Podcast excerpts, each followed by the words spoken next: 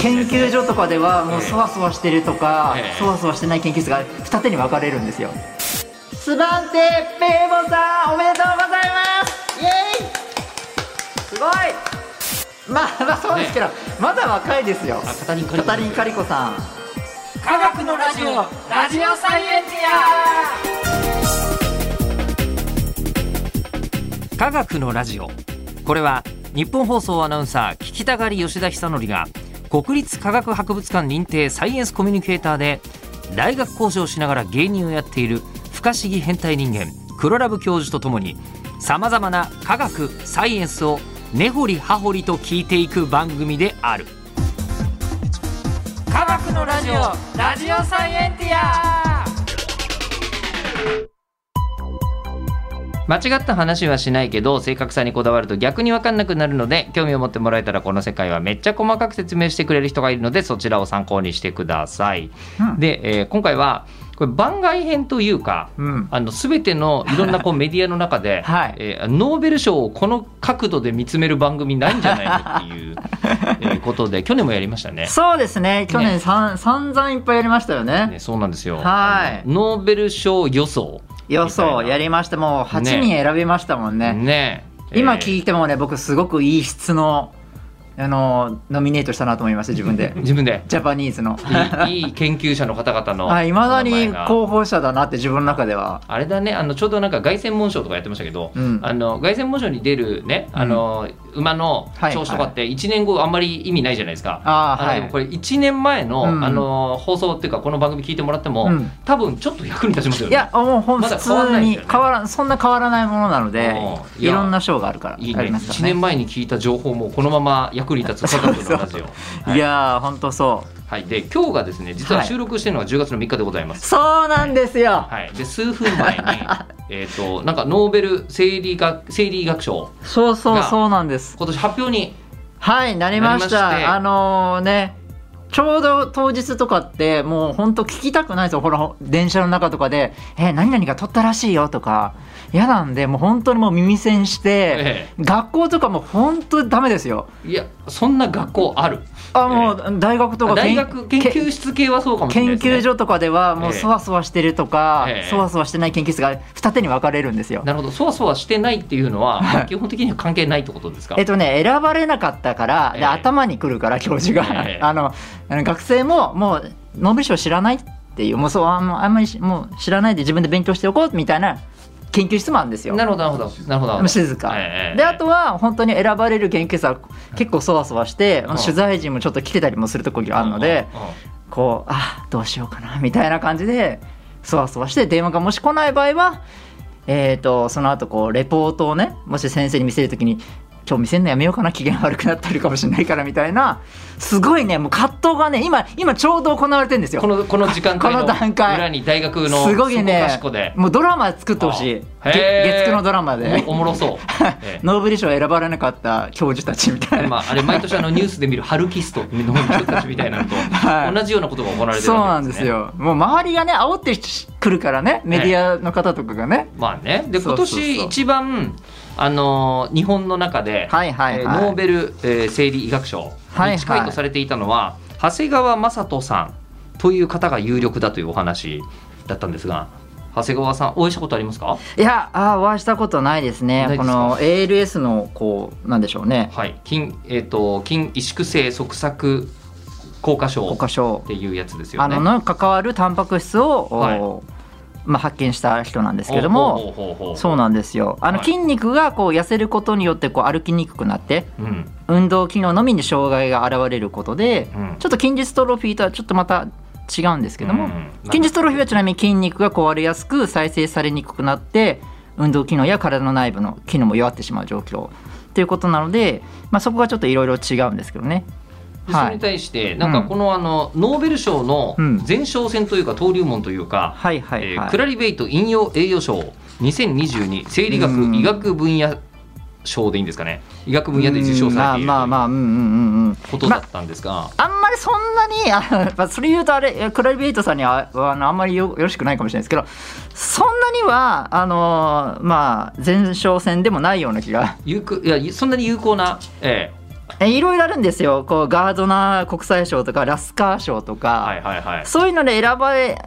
るとやっぱ重要だったですよね。であのクラリベートアナあアナリティクス 引用栄養名誉賞っていうのはもともとトムソン・ロイヤーかななんかえっ、とトムソンロイヤー・ロイター社がロイター社、うんトムソン・ロイター社があの引用えー名誉賞というかそれでこうやってたのがちょっとか変わったんですよね会社名というかいろいろ合併して。うんうんそれでこうなっているんですけどそんなに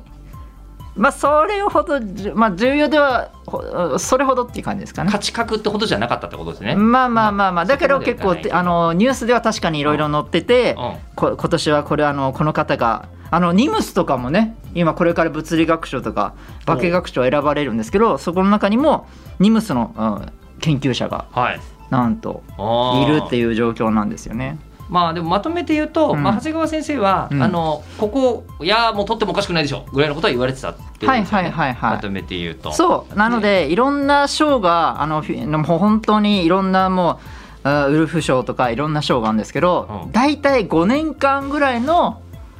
こう受賞の中からノーベル賞がもうかなり選ばれるえ日本人だけじゃなくですよ世界中に世界中の見てってことですよね5年から10年ぐらいね見越して選ばれるんじゃないかなっていうようそなそんなすごい賞がはいこの世にいっぱいあるのに、はいなんで我々全然知らないんですかね、これねなぜかノーベねル賞以外ももっと注目してもよくないそうなんですよ、ええただね全然注目されない あのままあ説明が難しいっていうのは毎回ノーベル賞の時も思うとは思いますけど、はいはいはい説明難しいけどすごい研究はこの世にいっぱいあるっていうのは、はいなんかね、なんかすごい、えまあ確かにねすごい野球選手よりも、すごい研究があるってことをこのように知った方が、はいなんかあの全体としては役に立つっちゃ役に立つんじゃないのっていう気もするんですよねあのーこれもねいろいろこう研究者も有名にならないとやっぱりこう、なんて言うんでしょうノーベル賞に選ばれにくくなるんですね。まずまず前哨戦がないと、ね、プレゼンそう、うんうんなのでやっぱこう選ばれたりとかいろいろこういろんな運動をしてるんですよね。あでもそのなんか賞をまとめたやつ、ま、なんだろうあの科学賞取るマガジンみたいなの欲しいま あーとめてなん読かみたい僕なんか編集長になりたい。面白そうですよね ね面白そうですよねでその上でさらにこうなんかほらね、えー競馬で言うとあのうんうんこううんダービーと有馬記念しかやりませんみたいな人いるじゃないですうんうんうんうかんみたいなことですよねノーベル賞ねいや本当そ他うにです。ももう毎週毎週皐月賞をやってますまあ皐月賞でかいけど、うんうんうんイギリスのあの、はい多分こうブックメーカーとかノーベル賞予想とか多分やってますよねやってます。あ僕よく見てます。あよく見てるんですか、はいはいはい、はい。あらイギリスのそのブッイクメギーカーリスとかもいろんな海外メディアのも全部見ているので。へえはい、見てて、えー、これとかで、そなんかそういうところで日本人とかの言葉が出ると、つい、ああ、やっぱすごいんだなとか、あやっぱ思ったりうん、でもそれがすごく重要で、ぱはいえっと、ちょっと定かじゃないですけど、湯川先生、あの、あーあのーノーベル賞取られた、湯川秀樹先生はい、湯川先生も、えええっと、9回ぐらいノーベル賞の候補になってるんですよ。あでそんなそれで選ばれたんですね。へえということなのであの、まあ、選ばれ方いろいろあるんですけどやっぱりじ有名にならない限りはあの人すごいよねっていうその候補者にならないのでこういういろんな賞でまああのあれですよねクラリベイトの賞とかもやっぱそこで名前が馳せると、まあ、次のうんうん何回か候補者になって未来のおいやでももっとねなんか有名になるべきよね、そうなんかね他の賞もねそう黒ラブ教授と一緒に頑張っていこうよってね上から目線でいきたいと思いますどういうことですか黒ラブ教授と一緒に頑張るっていうの は黒ラブ今教授も名あの有名にならないといけないのであなるほどなるほどそう、はみなみなもね、ええ 長谷川さんもね、い長研究者として谷川くんもね長、谷頑川君も張ってもらわないと。ええあの絶対 絶対相当な人ですよね 大変、えー失礼礼いたしました。はい、で、えー長谷川先 生は、えー結果的にそういうニュースになってないので、はい今回は受賞されてないんですよね、そうですね、受賞されてないでございますねは。い、じゃあ結局2022年のはいノーベル生理医学賞ははいどなたになったんでしょうか、それは、スバンテペーボさん、おめでとうございます。イエーイ。すごい。黒ラブさんあの聞きなじみのない言葉いい感じで言うの好き よね。ねねでもねスワンデペイボーさんオイあ沖縄科学技術大学院大学でちょっとあのややこしい感じなあのなんですけどもその大学に所属されてる先生でもあるのえでじゃあちょっと日本と関わりあるんですね。ちょっとですねスでバもンテペ着ーボ員さんはだと思うんですけどおそらくははまあでも関わっている人でえでスワンデペイボーさんははい何をしたからうん今回そのノーベル賞をもらってるんですか、えっと古い、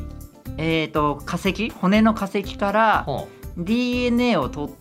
た、うんあ取ったので、えー受賞した人ですね簡単に言うとほう今までその古いこの骨の化石からはい、いろいろこう DNA を取るってなかなかうまくいかなかったんですけねどあも、のそれを PCR 検査で増やすんでしょあそうそうそういう感じで思い出した思いそ出れしたを今恐竜再の恐竜の回聞いてくださいこれあでも本当にあの恐竜のあの分析方法も実はこの先生とかがその手法でいろいろ関わっていたりとかそうなんですかそうういうこのな実験の流れはい今いろんなこの、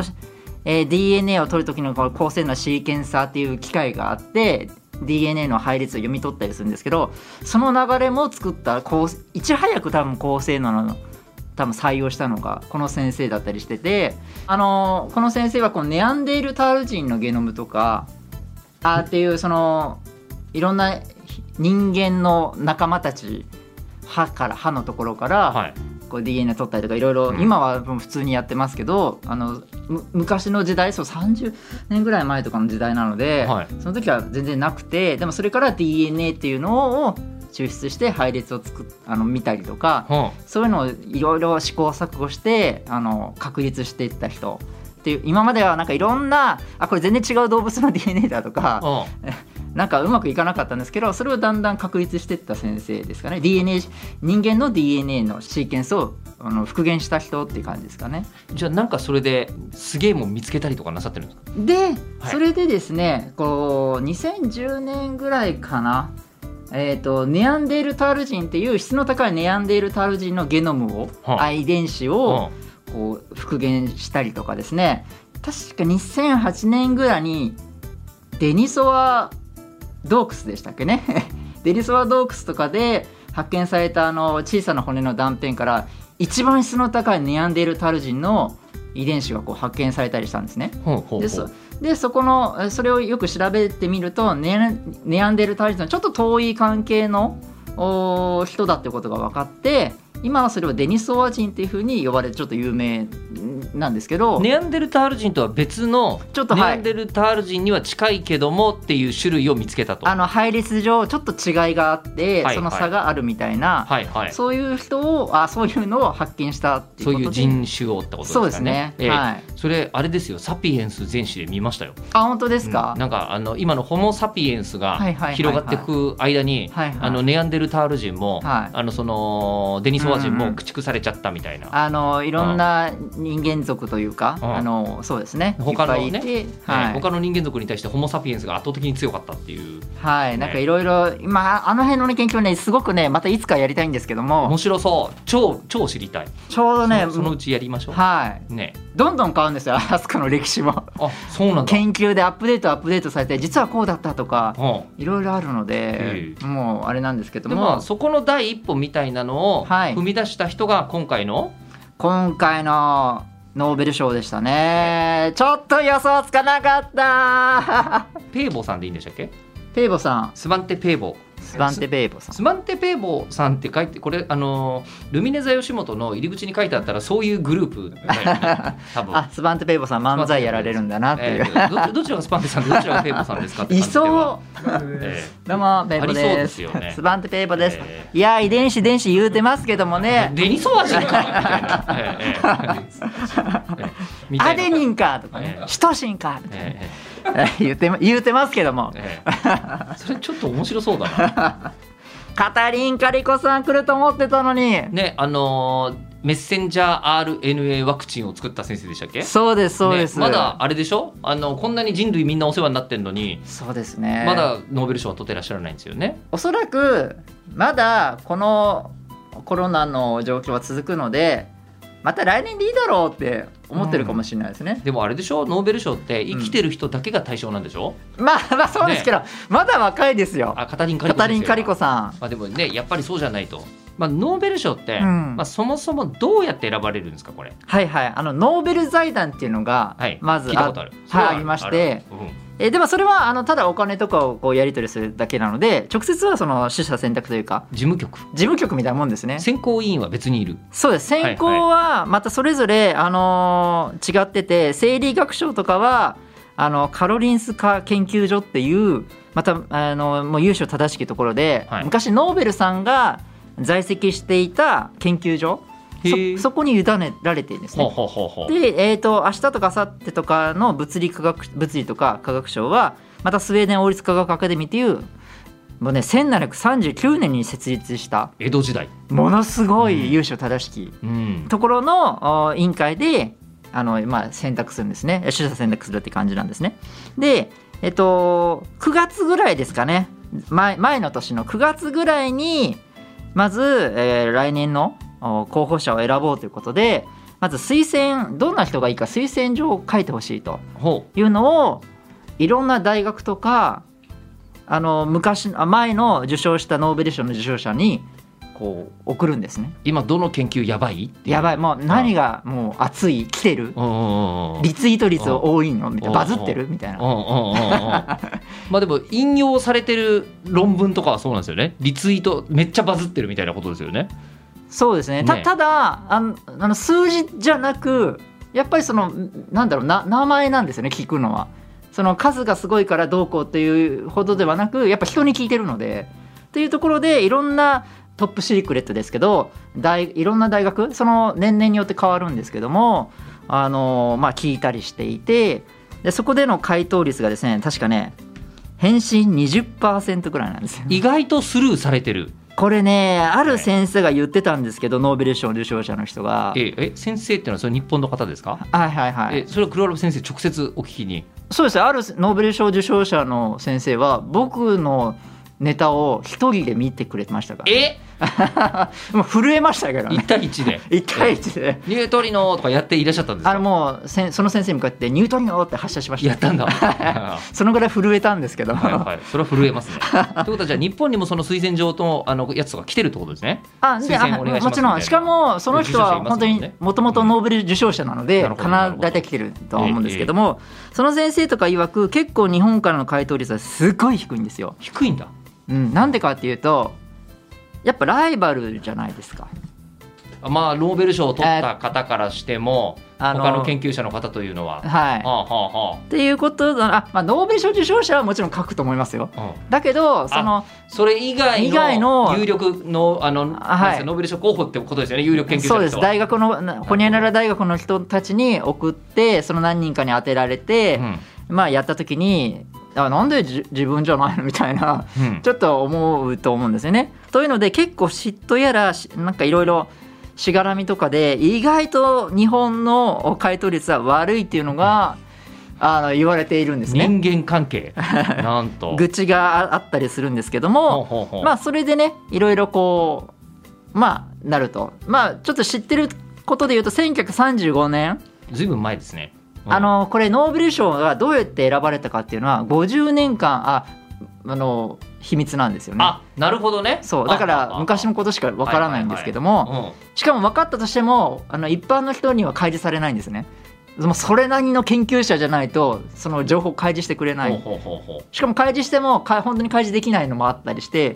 実質上密室なような感じもするんですけどもそこでだとですね1935年東大の医学部とか慶応大学の医学部でそれぞれの教授をお一人だけあ大量に推薦してもう全部おじゃあになったっていうああの組織票をやろうとして組織票でやった組織票はダメよっていうふうダメっていにう言われたんだ言われたってもうい全う然今のアイドルの総選挙とかやったこと変わんないじゃないですか、 はいでもそんなような感じであー意外とすごくこう多選というかええものすごくまあいろいろ渦巻いて人間模様が渦巻きながらも返信率が20%ぐらいで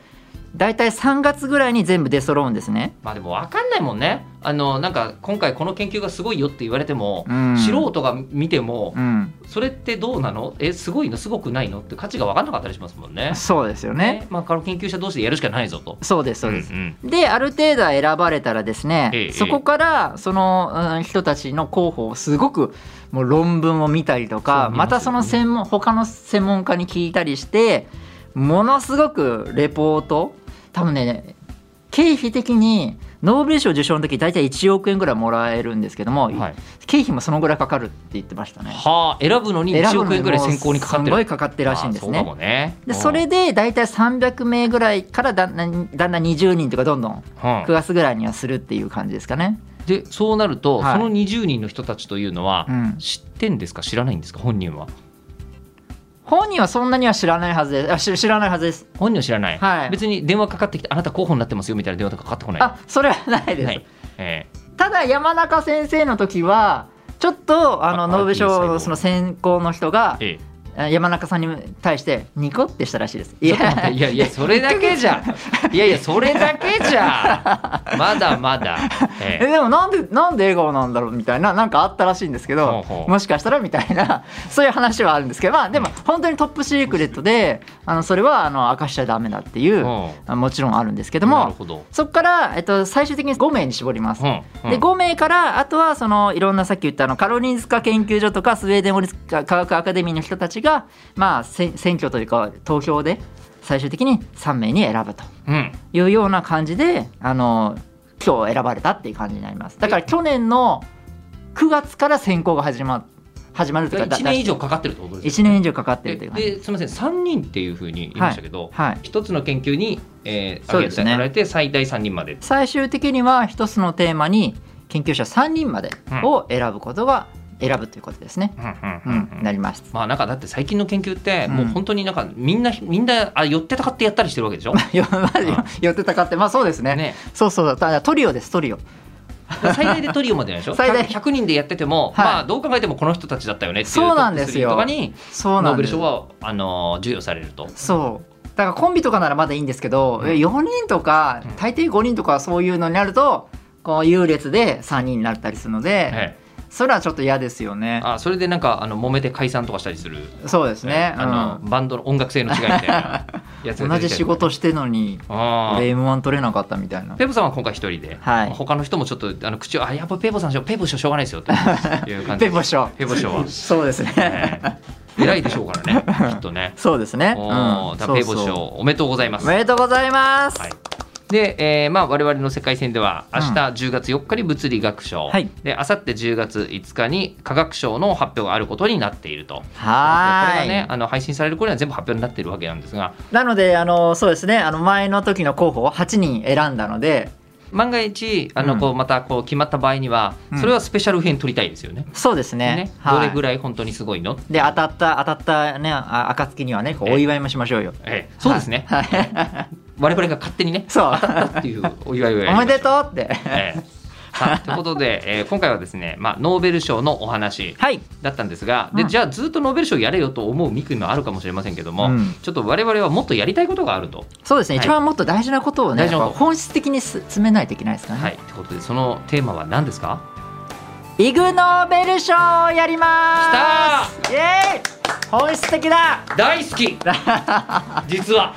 めっちゃ大好き本当ですかノ,、はいノーベル賞のこの時期に大丈夫ですかはい私めちゃめちゃ調べてますあ本当ですか大好きですユーノーベやルっ賞た本当は9月にやんなきゃいけないことなのに そうね10月にやるというねこれも毎年やりたいですけどもはいいやそうですよやりたいですよ、ねはい、えーということで毎年日本人が受賞する、えーなんか、えー人をね大いに笑わせ大いに考えさせた研究に贈られるというそうですねいいですよね大いに笑わせ考えさせなきゃダメですから。そうなんですよ大事ですねえーということで、番組では聞いてる方からの質問を募集します、えーえー科学的に気になることクラブ教授に聞きたいこと感想などは科学アットマーク 1242.com KAGAKU アットマーク 1242.com まで送ってくださいではまた次回お相手は吉田久典とノーベル賞を取りたい黒ラブ教授でした まだ誰も推薦してくれてないですかダメだった